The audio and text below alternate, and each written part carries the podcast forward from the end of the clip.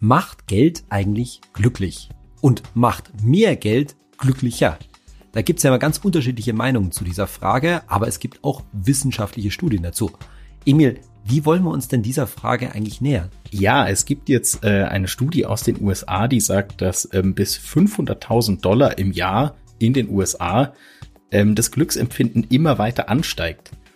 Aber da ist natürlich jetzt trotzdem die Frage, was sagt mir das eigentlich? Oder dir, liebe Hörerinnen, lieber Hörer, und wo ist da der Haken? Und genau darüber wollen wir in dieser Folge von Geld ganz einfach mit Saidi und Emil von Finanztipp sprechen. Wir bei Finanztipp sind der Meinung, Finanzen kannst du selbst. Und wir zeigen dir wie.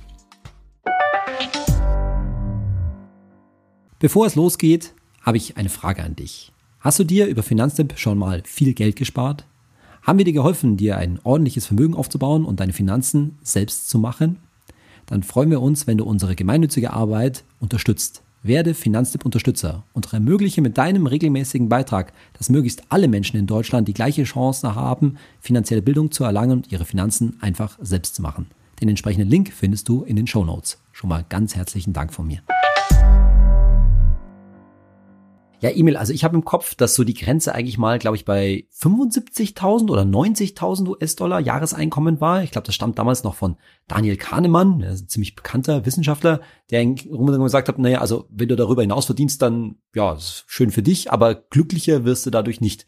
Und jetzt sagst du, da gibt's was Neues mit 500.000 US-Dollar. Und das ist ja schon ein gehöriger Unterschied zu 75 oder 90.000 US-Dollar. Ja, genau. Und der Unterschied ist quasi, das hat der US-Psychologe Matthew Killingsworth rausgefunden, ähm, diese 90.000 Jahreseinkommen oder 75.000, je nachdem, ähm, die gelten quasi nur für unzufriedene Menschen.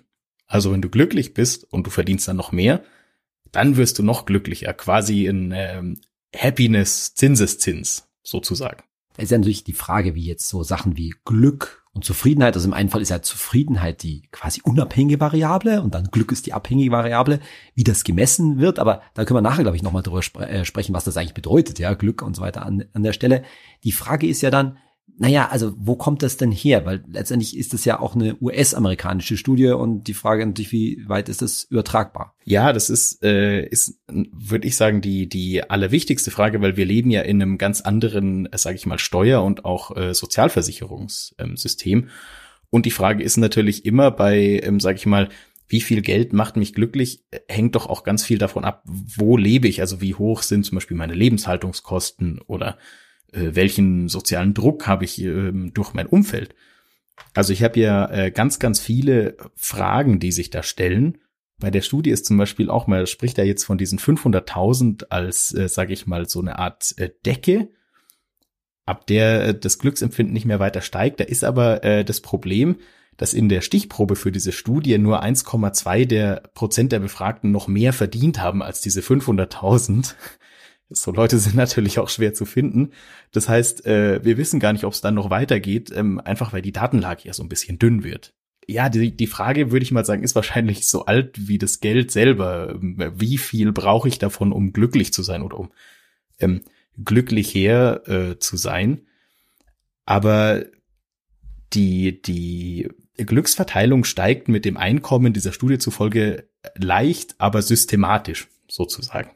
Also okay, dann können wir uns ja darauf festlegen, dass natürlich diese exakten Zahlen, egal ob jetzt 75.000 oder 90.000 oder eben 500.000 US-Dollar, natürlich nicht irgendwie eins, das kann ich nicht eins zu eins auf Euro umrechnen, ne? weil einerseits die Steuergesetzgebung in den USA natürlich eine ganz andere ist, abgesehen davon, soweit ich weiß, auch sehr unterschiedlich je nach Bundesstaat, ne? macht irgendwie einen Unterschied, ob du in Kalifornien oder woanders wohnst, zum Teil zahlst, zahlst du auch überhaupt gar keine Einkommenssteuern und ähnliches.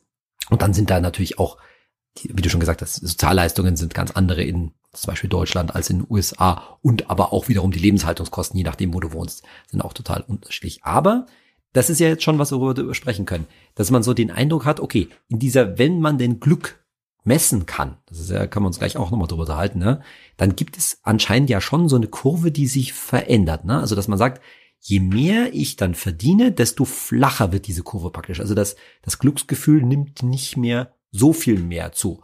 Bloß, dass jetzt diese neue Studie darauf raus will, so, na ja, es ist nicht mehr so, dass das ab zum Beispiel 75 oder 90.000 oder wie auch immer einem bestimmten Einkommen jetzt null ist, sondern dass es halt dann, ja, wie du schon gesagt hast, dieses Glücksgefühl nicht mehr so stark ansteigt. Also man das sozusagen auch gewisserweise nicht mehr so viel zu schätzen weiß, ob man jetzt, jetzt gehe ich mal mit einem hohen Einkommen rein, ob man jetzt 150.000 oder 200.000 im Jahr verdient. So verstehe ich das doch, oder? Ja, genau. Und ähm, also für mich macht die Argumentation auch Sinn, ähm, weil es ja diesen Catch hat, das gilt äh, für zufriedene Menschen. Und ähm, wenn wir jetzt zum Beispiel mal sagen, bei dieser alten Schwelle, also 75.000 oder 90.000 ähm, US-Dollar im Jahr, da würde ich jetzt mal sagen, da, da habe ich ja einen gesicherten Lebensstandard. Also ich habe jetzt keine krassen wirtschaftlichen Sorgen. Und wenn ich jetzt aber eben, wie bei der Studie eben gesagt, äh, ich unglücklich bin, zum Beispiel weil ich äh, unter Depressionen leide oder in einer Trauerphase bin, dann ist ja ähm, Geld für mich nicht die allerwichtigste Priorität, sage ich mal. Ähm, und dann macht mich mehr Geld natürlich ähm, nicht glücklicher. Also ich sag mal, Essen macht mich ja auch glücklich, mich zumindest.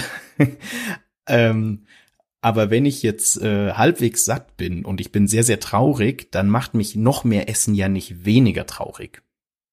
So verstehe ich das. Und ähm, das ergibt für mich auch total Sinn. Also wenn ich, äh, wenn ich quasi sorgenfrei bin und jetzt sagen wir eben zum Beispiel, ich verdiene erst 150.000 und dann 200.000 und dann kann ich mir vielleicht nach vier Jahren den Ferrari kaufen, den ich schon immer haben wollte. Keine Ahnung, was man sich dann halt so kauft. Dann macht mich das natürlich glücklich, klar, weil ich habe ja sonst keine Probleme. Ähm, geile Sache. Also so würde so würde ich das verstehen um Gottes willen ich bin jetzt kein äh, ich bin jetzt kein Experte für psychologische Forschung und sowas aber ähm, es ergibt für mich absolut Sinn oder bin ich da jetzt auf dem falschen Dampfer? Nee, also ich glaube, das können wir uns ja alle vorstellen, dass die Gesundheit dann irgendwie vorgeht. Ich glaube, dass es nur auf mindestens zwei verschiedenen Ebenen ist. Also zum einen natürlich die individuelle Gesundheit, ne? bist du, ich sage jetzt mal im größten Sinne krank, ja, auf der psychischen, auf der physischen Seite, die ja sehr oft miteinander verknüpft sind. Und dann aber auch höre ich da so ein bisschen raus, na ja, es ist schon auch eine Persönlichkeitstypsfrage. Ne? Also wenn du jetzt halt, so verstehe ich die Ergebnisse, wenn du jetzt halt eher dazu neigst, sagen wir mal, ein bisschen in die depressive Richtung zu gehen, ja, dann scheint das so, dass du dieses Glücksgefühl aus einem höheren Einkommen oder besseren Vermögensverhältnissen oder wie auch immer nicht so richtig wahrnehmen kannst, weil halt was anderes für dich, Traurigkeit zum Beispiel, äh, eher im Vordergrund steht, oder? So kann man das doch verstehen. So, also so will ich es auf jeden Fall ähm, verstehen, ja. Genau.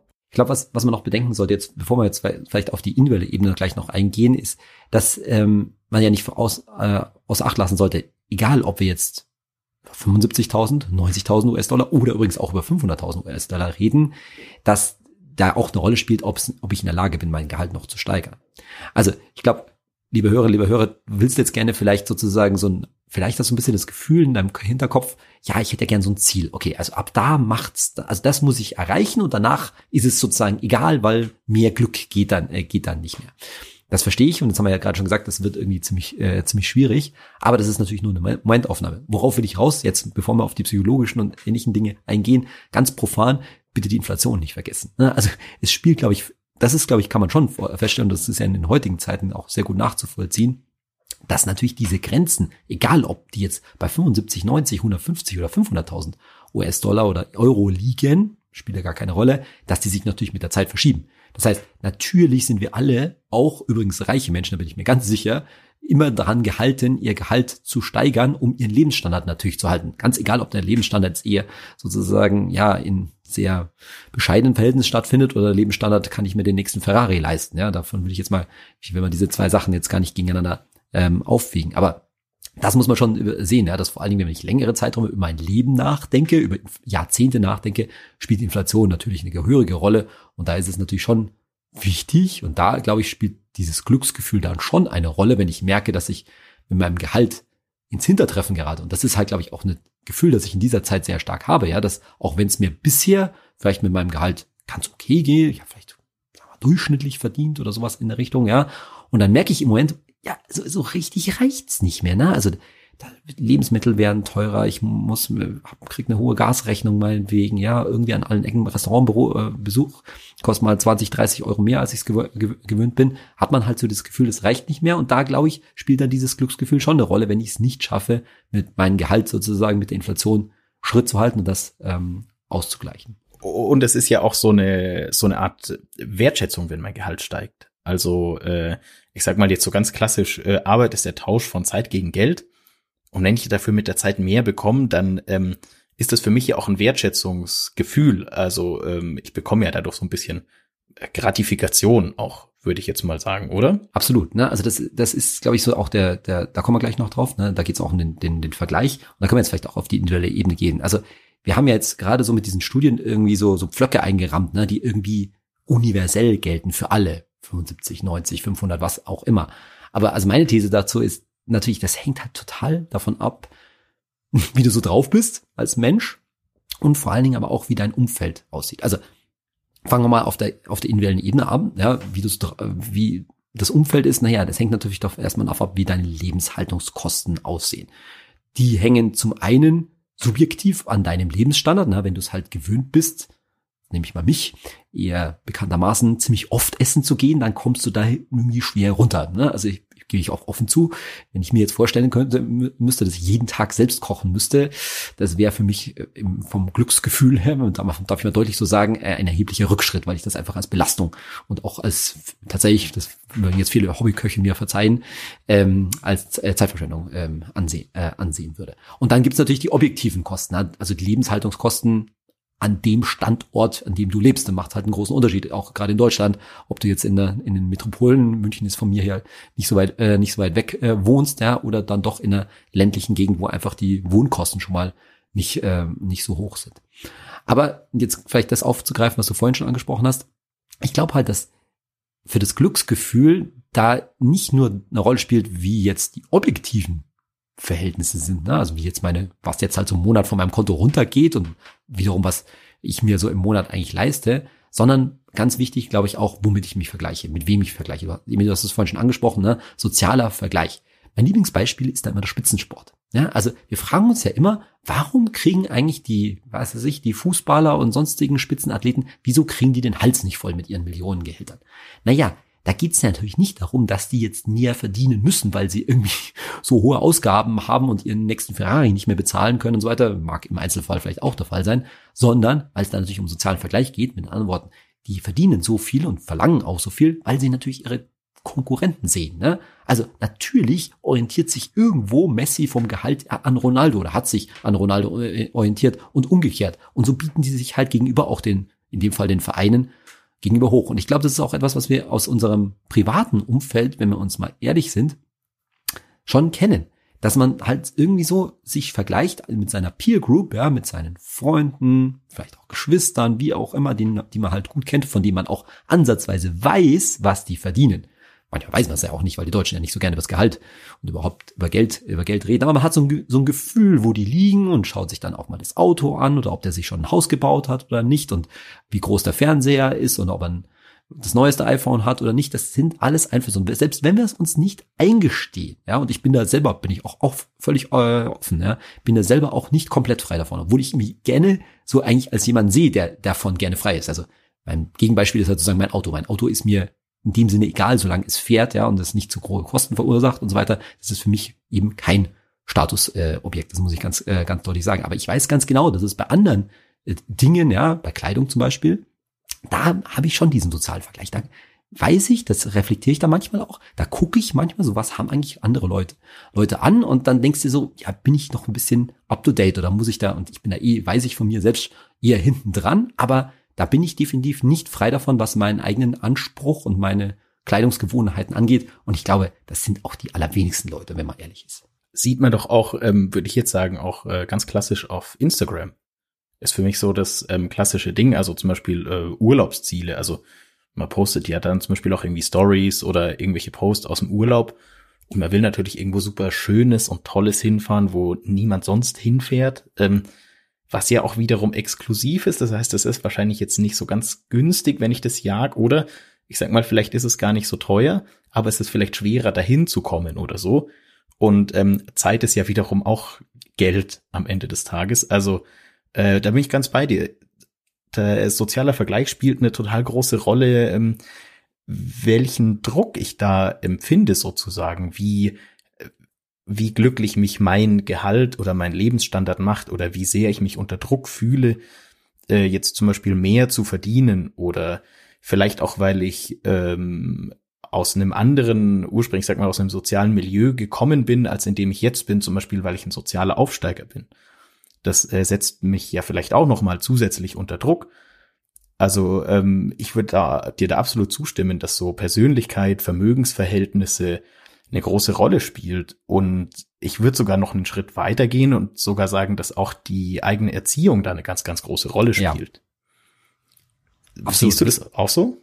Genau, würde ich auch absolut unterschreiben. Ne? Das hat ganz viel äh, damit zu tun, wie unsere Eltern uns das mal vorgelebt haben, ja, wie welche Rolle Geld in ihrem Leben äh, eine Rolle gespielt hat. Und das muss übrigens auch, das sagen wir ja bei Finanztipp immer wieder, nicht immer positiv sein. Ne? Also nicht alles, was unsere Eltern uns an der Stelle vorgemacht haben, war immer notwendigerweise positiv. Einfach auch aus dem Grund, weil die sich anderen Problemen stellen mussten. Ne? Also ich von, von äh, den Vermögensverhältnissen, also wie viel sie in ihrem Job verdient haben, darüber, welche Immobilien, wie Immobilien in ihrem Leben eine Rolle gespielt haben, bis schlichtweg den Möglichkeiten, wie man heutzutage sowas wie Banking oder äh, Vermögensaufbau mittels ETFs betreibt.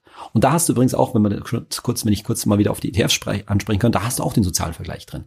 Also das merken wir ja bei Finanztipp ganz klar, dass immer solche Vergleichsmuster, ne? also wo, wie viel sparen die Leute in, in die ETF-Sparplan rein? Wie, wie groß ist das Depot? Wie viel von ihrem monatlichen Einkommen sparen, sparen die weg? Ähm, wie, hoch ist ihre Aktienquote und so weiter? Ja, wie viel wollen die Leute, wie viel wollen die Leute mal im, im, im Alter haben? Da merken wir, glaube ich, auch aus der Community heraus immer so einen ganz starken Vergleichsimpetus. Die Leute wollen sich irgendwie einordnen. Ne? Also habe ich jetzt viel, habe ich wenig? Spare ich genug, spare ich nicht genug? Spare ich mehr als der Durchschnitt, spare ich weniger als, als der Durchschnitt? Werde ich später mal früh aufhören können zu, äh, zu arbeiten oder bin ich eher, bin ich eher hinten dran? Das ist natürlich auch ein verständlicher Need, weil man ja irgendwie auf der sicheren Seite sein will. Aber gleichzeitig hat das, glaube ich, ganz stark auch was mit Glücksempfinden zu tun. Glücksempfinden im Sinne von, bin ich zufrieden, wie ich mich mit, mein, mit meinem Geld umgehe? Oder bin ich eher unzufrieden, weil ich verunsichert bin, ob es genug ist oder auch zu viel ist. Ja, also das hat man ja auch schon die, die Frage, dass ich eigentlich zu viel wegspare und mir nichts mehr fürs Leben, äh, fürs Leben gönne. Und da bin ich auch so ein Kandidat ähm, dafür. Und natürlich hat das was damit zu tun, wie wir ja in unserem Alltag sozusagen da umgehen. Jetzt würde ich gerne noch auf einen weiteren Punkt äh, eingehen, den du jetzt schon mehrfach angesprochen hast, nämlich den, den Zeitaspekt. Du hast ja schon öfter gesagt, ja, eigentlich tauschen wir ja über unser A, über unser Einkommen, ja, über unsere Arbeitskraft und dann aber auch über unser Kapital, also unser, unser ETF-Depot im Wesentlichen, tauschen wir Zeit gegen Geld ein und kaufen uns irgendwie auch Zeit. Wie siehst du das vielleicht auch für dich selber gesehen, ja? Wie ist da das Verhältnis zu dem, also jetzt sagen wir, okay, bei so und so viel Einkommen muss, ist man dann glücklich oder nicht glücklich? Ja, wie wichtig ist da die, die Freizeit, also die Lebenszeit, die man ja dafür hergibt auch? Also ähm, ich würde sagen, dass ja äh, Freizeit ist natürlich Zeit, die einen per se glücklich macht. Und ähm, ich glaube, das ist dann auch wiederum eine sehr individuelle Frage, ob ich nicht ähm, wann ich quasi an dem Punkt bin, an dem ich sage, macht's mich jetzt glücklicher, mehr zu verdienen oder macht's mich glücklicher, mehr Zeit zu haben? Also ich sag mal so, der, der klassische Trade-off, will ich jetzt äh, mehr verdienen oder will ich quasi zum Beispiel, ich wechsle den Job und verdiene dann 20 Prozent mehr. Dann könnte ich ja theoretisch auch einen Tag weniger arbeiten und hätte gleich viel macht mich das nicht vielleicht glücklicher? Aber da spielen natürlich wieder total viele Faktoren rein. Vielleicht denke ich mir dann wieder, oh, aber sollte ich nicht ähm, das höhere Gehalt mitnehmen, damit ich mehr Geld für später zurücklegen äh, kann? Oder ich gehe ganz in die andere Richtung, sag Frei, äh, Freizeit ist für mich der heilige Gral und vergesse eben meinen Inflationsausgleich. Also ich glaube, das ist ganz, ganz wichtig, ähm, sich da selber so ein bisschen klar zu machen, was mir jetzt eigentlich was bedeutet. Also ich und ich glaube eben, dass der Wert von Freizeit sehr, sehr hoch ist. Aber was da, glaube ich, auch gleichzeitig wieder eine Rolle spielt, die man manchmal vergisst oder die zumindest ich äh, da auf den ersten Schritt immer vergesse. Man kann jetzt natürlich Arbeiten nur als den Tausch von Zeit gegen Geld sehen, so ganz nüchtern und so klassisch. Aber gleichzeitig kann es ja auch sein, dass äh, meine Arbeit mir so eine Art Gratifikation gibt, also dass mich das äh, zufrieden macht. Ähm, für, für wen ich arbeite oder wofür ich arbeite. Also zum Beispiel in meinem Fall ist das so, weil ich eben weiß, dass bei Finanztipp, dadurch, dass ja die Finanztipp Stiftung unser Träger ist und unsere Gewinne in die Stiftung fließen, die Finanzbildung für Schulkinder in Deutschland finanziert, das gibt mir schon ein, ein krasses Gratifikationsgefühl, weil ich mir dann eben auch denke, ich mache meine Arbeit gerne und ich verdiene damit Geld, was für mich total toll ist, aber ich ähm, meine Arbeit macht sozusagen auch noch ein bisschen mehr. Und das finde ich irgendwie toll, auch für, für ein Ziel, das mir wichtig ist. Und ich glaube, das ist auch sowas, was man dann vergisst, wo quasi Geld einem trotzdem noch so eine zusätzliche glücklich machende Komponente geben kann. Ich glaube, das ist vielleicht bei, würde ich jetzt mal vermuten, bei Handwerkern auch oft sehr stark, die quasi sehen können, was sie, was sie schaffen mit ihrer eigenen Arbeit. Oder ähm, gehe ich da jetzt, interpretiere ich da zu viel rein? Wie siehst du das? Also ich, ich würde hoffen, dass Handwerker das so sehen, weil das habe ich schon ziemlich oft gehört, auch von Leuten, von Freunden von mir, die studiert haben, ja, und jetzt, ja, ganz oft halt in welchen Konzernen arbeiten, die dann irgendwie sagen, ich würde gerne mal, ne, das Ergebnis meiner Hände Arbeit äh, sehen. Ich weiß nicht, ob wir da so eine romantisierende, als Akademiker ja so eine romantisierte Vorstellung von der Arbeit von Handwerkern und Handwerkerinnen haben, ja, das mag, mag, durch, mag durchaus sein. Aber ich glaube, man muss sich vielleicht vor Augen halten, ich glaube, nicht jeder ist in der, in der glücklichen Lage, die du und ich sind, ja, für eine Firma zu arbeiten, wo wir, glaube ich, beide hundertprozentig dahinter stehen, die auch gemeinnützig arbeitet. Da gebe ich mir keine Illusionen hin, dass äh, das eher der, die Aus, der Ausnahmefall ist. Aber was du ansprichst, finde ich total wichtig. Letztendlich kam mir daher zu sagen, hey, irgendwann muss es einfach mal auch gut sein, ja, wenn du 100.000 verdienst oder 150.000 verdienst oder vorher auch schon 75.000 verdienst, ganz, ganz egal, ja, dann musst du irgendwann dir die Frage stellen, du, letztendlich mit dem, was du verdienst, dann musst du auch Zeit dafür einsetzen und die Zeit fehlt dir irgendwann. Also ist es dieser Tausch Zeit äh, versus, äh, versus Geld. Und den würde ich ja grundsätzlich immer total unterschreiben. Ja. Ich bin ja derjenige, der sagt, es geht, Leute, macht euch klar, das Geld ist immer nur Mittel zum Zweck. Und am Ende ist der Zweck, uns Freiheit zu erkaufen. Ne? Freiheit in Form von Freizeit, Freiheit in Form von Zeit für die Familie, in Zeit für das, für andere Geschichten, die man einfach gern macht äh, im Leben. Und da ist, das ist natürlich einerseits unser Einkommen, ob ich jetzt angestellt bin oder selbstständig bin, unser Einkommen ermöglicht mir das und irgendwann mal später, spätestens in der Rente, ja, ja, auch unser angespartes Geld, mit anderen Worten, unser ETF-Depot. Das ermöglicht uns auch Gestaltung von Zeit. Und da gibt es also auch Studien dazu, dass genau diese freie Gestaltbarkeit von Zeit eines der wichtigsten, eines der wichtigsten Kriterien für glücklich sein ist. Ja, dass also dieses Glücksgefühl unter anderem an dieser freien Gestaltbarkeit von Zeit misst. Aber andererseits, das, was du Emil jetzt, den Sprung, den du jetzt gerade machst, das finde ich total richtig zu sagen. Naja, aber es geht ja am Ende nicht nur darum, und das ist, finde ich, auch eine sehr deutsche Einstellung zu sagen, ich muss mir überlegen, wie viel will ich arbeiten und wie bekomme ich dafür, damit ich auf der anderen Seite noch Zeit habe, ne? also Freizeit habe, also nicht arbeite, weil die Nicht-Arbeitszeit ist die eigentlich, so ist ja die Denke dann, ist die eigentlich wertvolle Zeit. Und da sind, glaube ich, du und ich, ja, Emil, ein Stück weiter, weil wir es halt auch geschafft haben, mit der Zeit, die wir jetzt zum Beispiel jetzt gerade mit diesem Podcast verbringen, ja, wie du es gesagt hast, also je, mir jede Menge Selbstbeständigung zu, zu geben oder man kann auch sagen Selbstverwirklichung. Und da denke ich jetzt, jetzt mal ganz authentisch gesprochen, ja, da denke ich jetzt auch gar nicht so wahnsinnig drüber nach, ja, dass ich damit jetzt am Ende irgendwo ähm, was für Kinder in der achten Klasse oder sowas tue. Das macht mir einfach Spaß hier. Ja, also das macht mir Spaß, mit dir äh, darüber reden und wir reden über eine total sinnvolle Sache und in dem Fall jetzt auch ein total interessantes, interessantes Thema. Und wenn du, liebe Hörerinnen, liebe Hörer, dass dieses Gefühl in der Arbeit hast, dass es nicht einfach acht, neun Stunden am Tag irgendwie Zeit absitzen oder anders gesagt Zeit für Geld hergeben ist, sondern dass du diese Zeit hoffentlich, hoffentlich, hoffentlich irgendwie auch ja für dich wertvoll ist, was auch immer das bedeutet, ja, dann ist das schon mal gut. Und natürlich, und das will ich jetzt auch übrigens ganz deutlich sagen, natürlich kann auch Karriere und mehr Geld verdienen eine sinnvolle Selbstbestätigung und eine sinnvolle Selbstverwirklichung für manche Menschen sein. Da will ich auch niemandem irgendwie einen Vorwurf machen. Ja, also natürlich ist dieses, diese, diese Wertschätzung, die von der du vorhin gesprochen hast, Emil, ist für manchen Menschen auch total wichtig. Und ich glaube, dass diesen, das zu reflektieren, so wie du das vorhin gesagt hast, ist total wichtig zu sagen, hey, ich kann jetzt auf, was weiß ich, ja, äh, 20 Prozent meiner Arbeitszeit, also den Freitag, verzichten und verzichte damit auf Geld.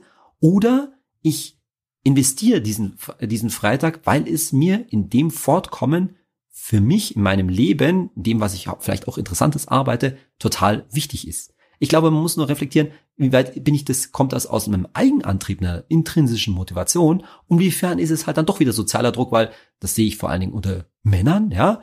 Da musst du dich, glaube ich, in vielen Fällen immer noch so ein bisschen fühlst du dich unter einem Rechtfertigungsdruck, ja? Also, da bleibst du jetzt am Freitag zu Hause, ja, um auch Zeit mit deinen Kindern zu verbringen und verzichtest dafür auf Einkommen, aber implizit kriegst du in, hast du zumindest, bildest du dir ein, über deine Peers das Gefühl zu, äh, zu kriegen, also ich muss mich dafür rechtfertigen, dass ich jetzt so ein bisschen faul Sau bin vielleicht sogar, weil ich am Freitag nicht arbeite, weil ich oh, langweilig, ja, mich um die kind äh, Kinder kümmere und vor allen Dingen, naja, weil ich halt am Gehalt nicht so mithalten kann, ne? weil irgendwie ist vergleicht man sich halt dann doch und man weiß es nicht so genau, aber so das Gefühl hat man, der Kumpel, der Kollege, wie auch immer, der, der verdient halt 10 oder 20.000 mehr. Und eigentlich müsste man ja, weil man das, seinen eigenen Wert an diesem Gehalt bemisst, ähm, genau das gleiche verdienen. Und das halte ich halt einfach für Quatsch. Ja, wenn du in der Lage bist zu sagen, das ist die Zeit, die du dir damit erkauft hast, indem du in dem Fall jetzt Geld hergibst, dann ist das natürlich auch in Ordnung. Ja, solange dein dein Leben sonst in finanziell wohlgeordneten Bahnen läuft, so will ich das mal sagen. Also mit anderen du kannst das, brauchst das Geld halt einfach nicht, ja. Also wenn du es natürlich brauchst, dann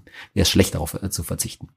Aber wenn du es nicht, wenn du es nicht brauchst, dann ist es doch deine eigene Entscheidung, wie du da deine Zeit einsetzt und wo du die Zeit letztendlich, deine Lebenszeit, das ist nämlich das eigentlich knappe Gut, ja, auch äh, fünf Euro ins Phrasenschwein, ja, die, wo du die allokierst, das ist eigentlich das, das Wichtigste. Wenn du die in deiner Karriere, in deiner Arbeit besser, für dich besser allokiert findest, dann ist das gut. Und wenn du die mit der Familie oder in deiner sonstigen Freizeit oder mit Reisen oder was auch immer dein, dein Ding ist, besser allokiert findest, dann ist es auch gut. Und ich glaube, dass wir heute auf dem Arbeitsmarkt in einer Situation leben, die uns sehr, sehr entgegenkommt, was das angeht, nämlich, dass wir heute da viel mehr Möglichkeiten haben, weil einfach Arbeitskräfte so gut in vielen Fällen so stark gesucht sind und da viel mehr, ja, Freiheiten haben, unsere Zeit zu gestalten. Was, wie ich ja schon gesagt habe, ein erheblicher Glücksindikator ist.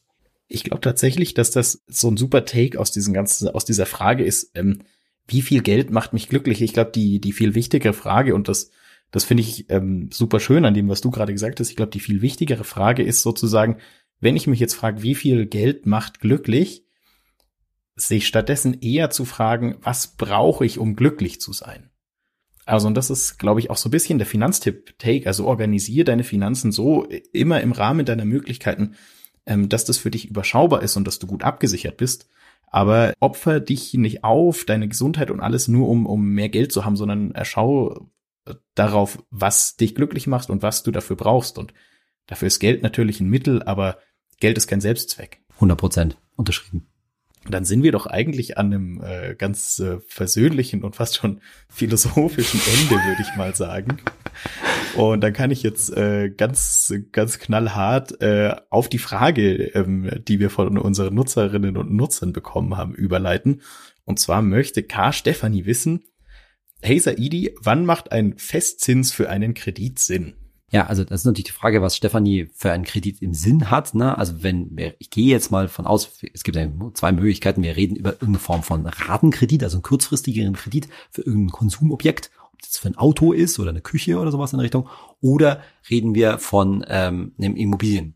Ähm, äh, in beiden Fällen muss man aber sagen, so ein Festzins macht schon erheblichen Sinn, denn Meistens geht's ja darum, du nimmst diesen Kredit ja nicht irgendwie zum Spaß auf, sondern weil du das Geld halt dringend brauchst, auf gut Deutsch gesagt, ja. Und das bedeutet, dass du dich auf Jahre hinaus verschuldest und dafür brauchst du eine erhebliche Planbarkeit. Ja, also einen variablen Zins, das ist ja das Gegenbeispiel äh, oder das, der Gegenbegriff zu einem Festzins, birgt halt ein enormes Risiko. Klar kannst du sagen, ich spekuliere jetzt, weil die Zinsen in letzter Zeit so stark gestiegen sind, dass ich einen variablen Zins nehme und und hoffe darauf, dass die Notenbanken in nächster Zeit, oder was heißt in nächster Zeit, aber in den nächsten Jahren irgendwann mal die Zinsen wieder runternehmen und damit letztendlich mein Zins auch wieder sinkt. Darauf würde ich ehrlich gesagt nicht spekulieren, ja, weil das ist ein erhebliches Risiko, weil es kann natürlich genau in, auch in die andere Richtung gehen, dass natürlich die Zinsen weiter steigen und dann kannst du dir irgendwann die Rate für den Kredit nicht mehr leisten und das willst du, die Situation willst du definitiv nicht kommen. Also mit anderen Worten, am Ende nimmt man ja so einen Kredit hoffentlich nur auf, wenn er auch wirklich Sinn macht, wenn er halt einfach notwendig ist, was auch immer das bedeutet, ob man jetzt da das eigene Haus davon finanziert oder das dringend gebrauchte, dringend gebrauchte Auto. Und dann sollte einfach eine Planbarkeit da sein, dass ich mir diese Rate natürlich hoffentlich, hoffentlich auch wirklich leisten kann. Und dann muss ich auch mit dieser Rate planen. Gerade bei Immobilienkrediten, da ist natürlich die große Wette, wenn ich jetzt auf 10 oder 15 Jahre diesen Zins eben festschreibe, ob dann nicht dann bis dahin die Zinsen schon erheblich gesunken sind, das weiß keiner. Man hat ja Gott sei Dank nach 10 Jahren immer die Sonderkündigungsmöglichkeit und kann auch mal um, also umfinanzieren, um auf einen günstigeren Zins zu kommen. Das ist also schon, äh, schon wichtig. Aber ansonsten würde ich da immer auf Planbarkeit setzen und einen festen Zins vereinbaren. Am Ende, jetzt gehe ich, mache ich eine Rolle rückwärts zu unserem vorherigen Thema, muss ich halt auch darauf setzen, dass mein Einkommen steigt, sodass dieser feste Zins und damit die feste Rate für mich mit der Zeit immer bezahlbar werden. Da kann ich nur sagen, Saidi, vielen Dank dir und äh, dir, liebe Hörerinnen, liebe Hörer, vielen Dank fürs Zuhören und bis zum nächsten Mal. Ja, Emil, vielen Dank, dass du die Studie mitgebracht hast und liebe Hörerinnen, liebe Hörer, wie immer die Bitte, wenn du unseren Podcast noch nicht bewertet hast, da wo du ihn downloadst oder streamst, dann freuen sich Emil und mich über eine gute Bewertung. Bis zum, zur nächsten Folge. Tschüss. Ciao.